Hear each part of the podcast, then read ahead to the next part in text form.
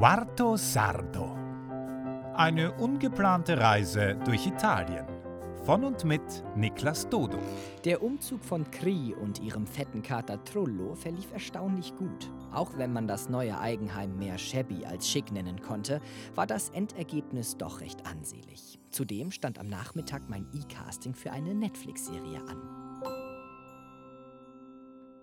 Kapitel 29 13. Juli Mein Tag beginnt mit der Auswahl meiner Schuhe. Jedes Modell steht für einen anderen Tagesablauf. Nehme ich meine versifften schwarzen Turnschuhe, kann sich mein Körper auf Arbeit einstellen, viel Schmutz und Schweiß. Wähle ich meine Chucks-ähnlichen weißen Schuhe, wartet ein nahezu freier Tag auf mich. Und meine etwas zu kleinen blauen Chucks trage ich für alle anderen Anlässe, die irgendwo dazwischen liegen. Heute kommen die weißen Schuhe zum Zug. In der Stadt findet ein Fest der Schule statt und es gibt jede Menge Essen. Wie immer. Zu diesem Anlass macht Emma eine dünne Schokoladentat aus aufgeschlagenem Eiweiß, Mehl, Zucker und natürlich Schokolade. Hier nennt man den Kuchen Torta Tenerina.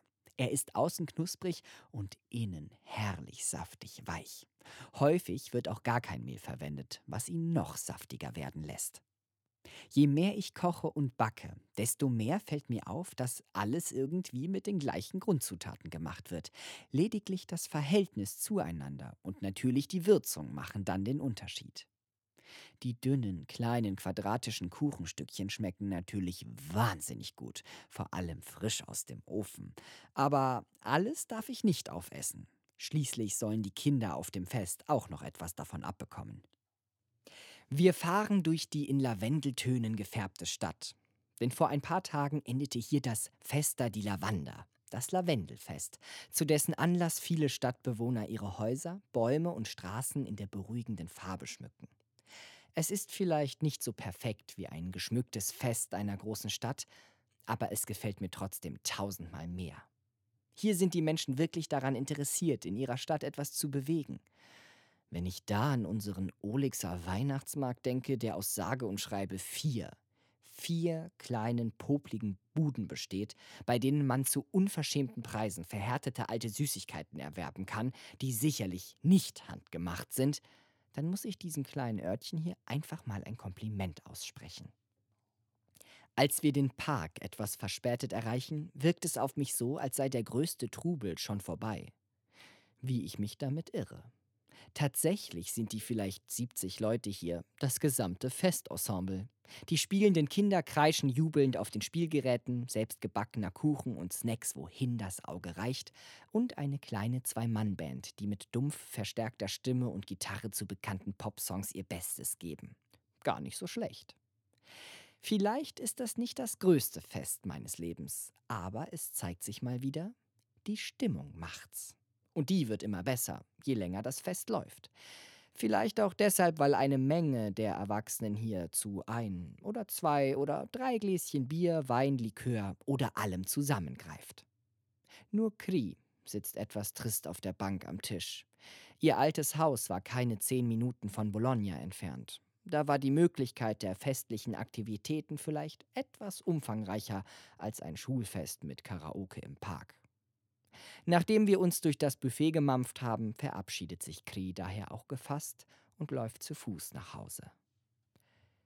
Inzwischen haben viele schon ordentlich einen im Tee. Das sorgt dafür, dass die Anlage der beiden Sänger, von denen einer aussieht wie ein Hipster-Pirat, herzlich gerne als Karaoke-Maschine missbraucht wird. Nun wird ein Pop-Hit nach dem anderen von kratzenden, pressenden Stimmen begleitet. Es klingt vielleicht nicht schön, aber Spaß haben sie alle. Der andere Musiker muss allerdings übermotiviert zu allen Liedern mit seiner Gitarre mitspielen oder zumindest auf seiner Gitarre rumklopfen. Was auch gar nicht so schlimm wäre, wenn das Mischpult nicht so schlecht eingestellt wäre und der zischende Klang der Saiten dadurch viel zu laut und schrill aus den Boxen plärrt. Davon bekommt er allerdings herzlich wenig mit. Was soll's? Alle haben Spaß. Und irgendwann gesellt sich auch Emma dazu. Giuseppe singt natürlich schon längst mit. Ich singe wirklich gerne, aber bin mir meiner Stimme lange nicht sehr sicher gewesen. und würde auch jetzt nicht behaupten, dass meine Stimme die Gesangsstimme ist, der man neidisch hinterherhört. Doch durch den liebevollen Einfluss eines guten Freundes habe ich meine Stimme wenigstens etwas zu schätzen gelernt. Du kannst das, Niklas. Du musst dich nur trauen. Danke dafür. Also, warum nicht hier? In dem kleinen Örtchen, in dem niemand sich dafür interessiert, ob man richtig oder falsch singt, solange man dabei einfach ordentlich Spaß hat.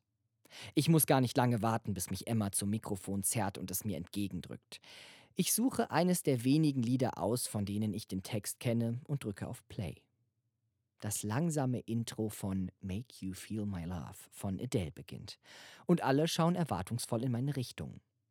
Warum wird es eigentlich gerade so still? Vorhin war hier noch Rambazamba und jetzt sind alle auf einmal wieder nüchtern? Naja, egal. Hör auf zu denken. Trau dich. Und dann singe ich einfach. Das Lied, das ich damals zu meiner Aufnahmeprüfung an der Schauspielschule gesungen habe. Gott, wenn ich jetzt daran denke. Ich, 19 Jahre alt, keine Ahnung von nichts, aber der Meinung, der nächste Leo DiCaprio zu werden. Eigentlich wie jetzt. Auch fünf Jahre später. Naja, ein bisschen habe ich mich dann vielleicht doch entwickelt. Zum Vorsprechen habe ich damals selbst überzeugt etwas aus Der Teufel trägt Prada zum Besten gegeben, was hauptsächlich darin bestand, stolz zu zeigen, dass ich den Text auswendig gelernt habe. Danach den Hauptmann aus Wojcek. Meine ehemalige Sprechdozentin wollte dann mehr Stimme. Geht da noch mehr?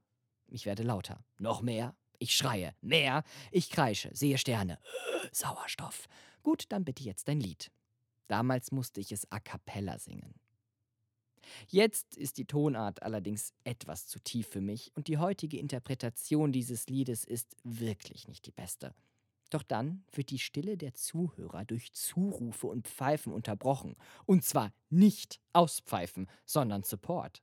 Ich versemmel mehrere Töne, aber den Leuten gefällt es. Es werden sogar Handykameras auf mich gehalten, als sei ich Adele höchstpersönlich, die dem kleinen Ort Monte Umbrado einen Besuch abstattet. Und so erhalte ich Lob, Applaus und bewundernde Blicke, die ich in der Art zwar nicht nachvollziehen kann, aber einfach mal annehmen. Es ist ja auch viel Alkohol im Spiel. Aber ein bisschen schmeichelt mir das alles schon. Wem nicht? Manchmal glaube ich etwas an mir zu haben, das bei bestimmten Leuten irgendetwas triggert. Etwas, das sie mich extrem mögen lässt. Ich denke, ich schaffe das aber bei mindestens genauso vielen auch in die komplett andere Richtung. Und ja, natürlich gefällt mir das. Wem würde Bewunderung und Lob anderer nicht gefallen? Doch ich bin ehrlich, wenn ich sage, ich verstehe nicht warum. Wenn ich meine Stimme höre, dann halte ich es manchmal kaum aus. Wem gefällt sowas? Aber ich habe akzeptiert, dass Geschmäcker verschieden sind. Und während ich singe, hört sich meine Stimme für mich auch relativ okay an. Nur später halt nicht, bei Tonaufnahmen oder so. Wenn es den anderen jedenfalls so gut gefällt, sollte ich vielleicht mit dieser beschissenen falschen Bescheidenheit aufhören. Die bringt nämlich keinem wirklich was außer vielleicht ein paar gefischten Komplimenten. Allerdings sollte ich endlich anfangen, an meiner Stimme zu arbeiten, wenn ich singen möchte. Eigentlich ein Wunsch, den ich schon lange habe.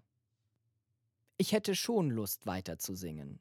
Doch der Pirat und sein musikalisch aufdringlicher Kumpane wollen nun wieder mit einsteigen. Und beide beginnen irgendetwas vor sich herzuspielen, von dem der jeweils andere allerdings nichts wissen möchte.